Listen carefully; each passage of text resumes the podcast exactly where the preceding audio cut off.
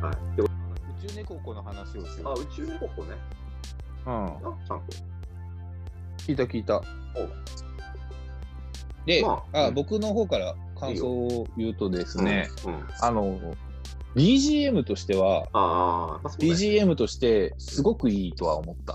うんなんだろう、あの、作業を邪魔しない。邪魔しないよね。透明感みたいなさ。そうそすごいで気持ちいいういとこ音ろ作でりだしね。う。うん。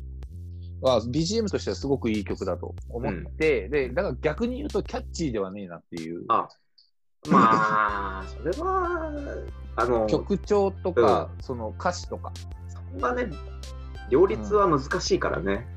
難しいからっていうところ、まあよ悪く言うとそうだし、うんよく言うと本当に、あの耳障りのいい曲というか、耳障りのいいっていうのはいい表現かわかんないけど、なの何聞いたアルバムあの、佐野くんが送られてきたやつあるじゃんああれね、であれね。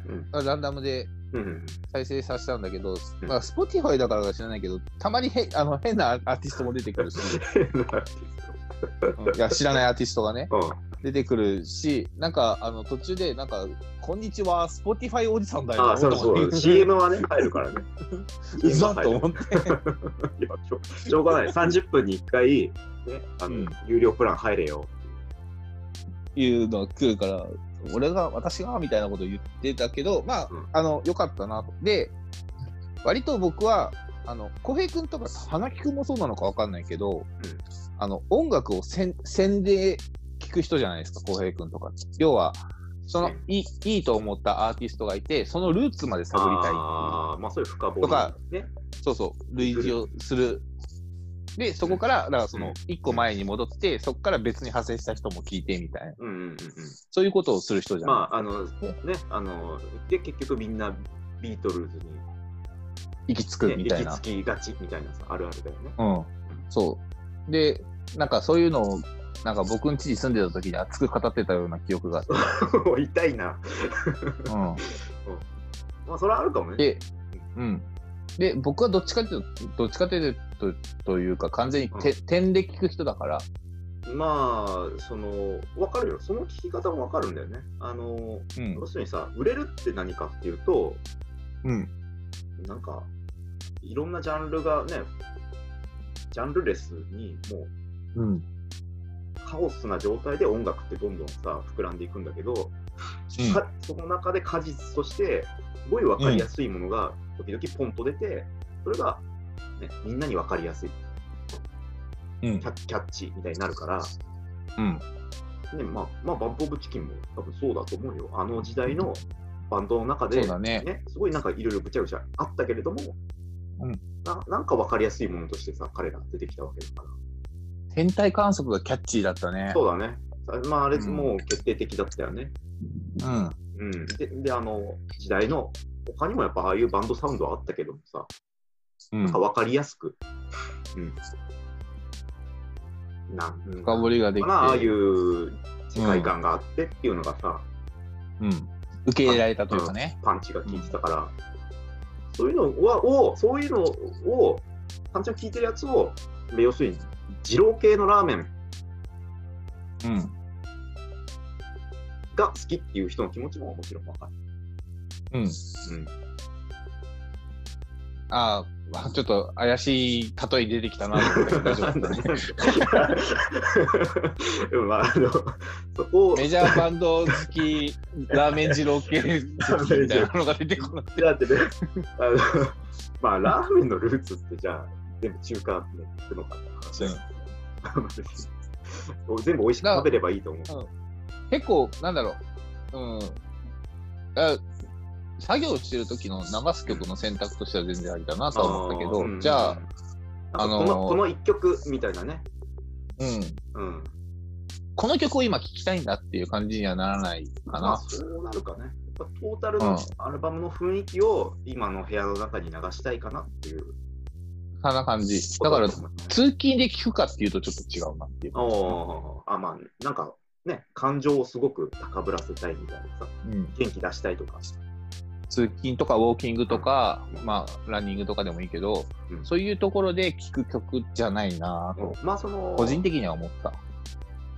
まあ、まあ、要するに、うおオンにしたい、気持ちをオンにしたいかっていうよりかは、うんどっちかというとオフにしたい時のそうだね。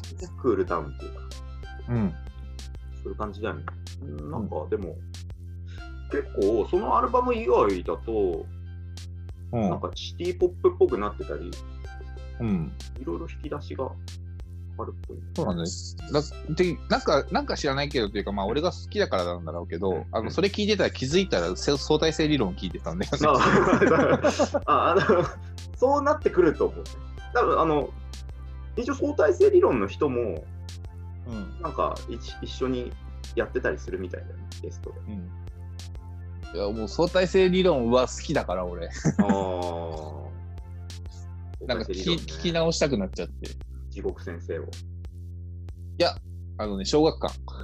小学館ってなんだっ けえ小学館ってなんだっけあいやそういう曲があるんだけど、あのなんだっけって言われてもなんて答えまあ、いや、のまあ、まあ、うん、そういう意味では、あの、相対性理論って うん、バランス感覚、いい感じだよね。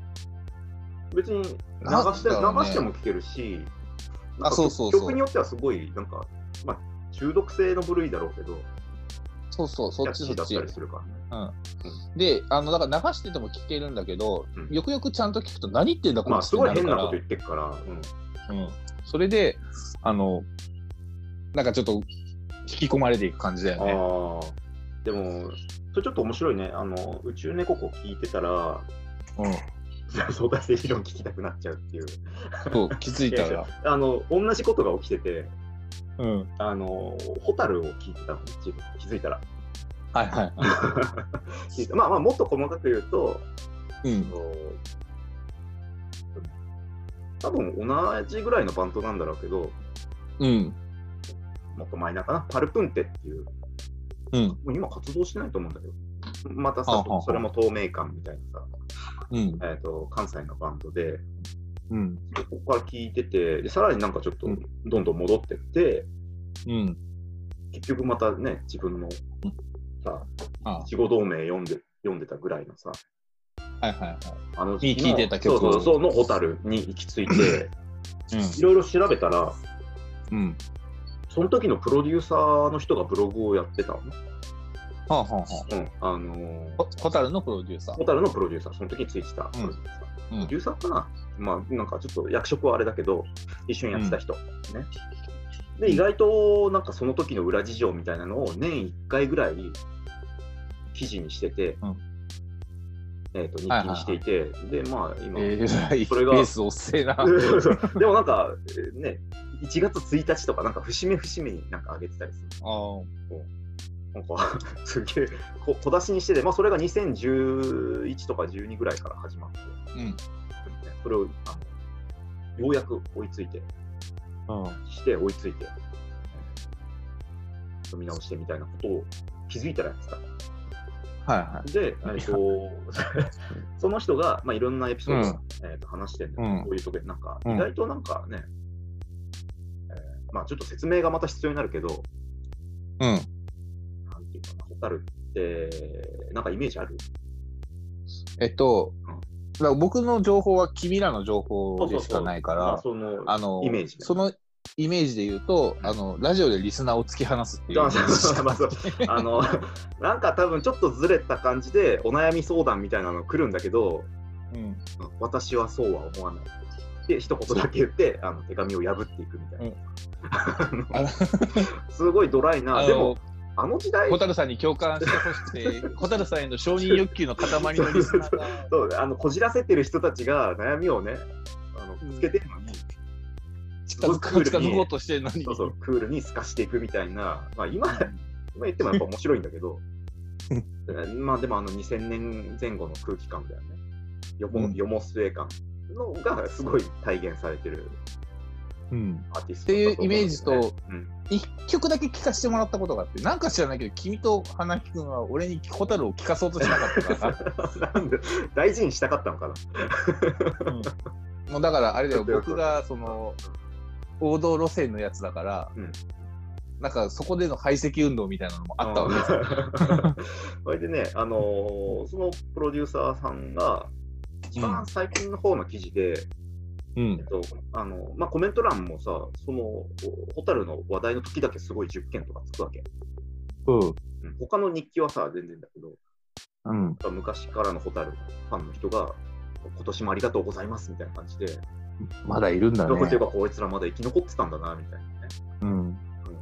弾圧されてなかったんそだうね。そう、なんか、ね、みんなこじらせて自殺してるようなさ、イメージだったけど、意外と生きてさ、みんな30、35とかになってんだぜ。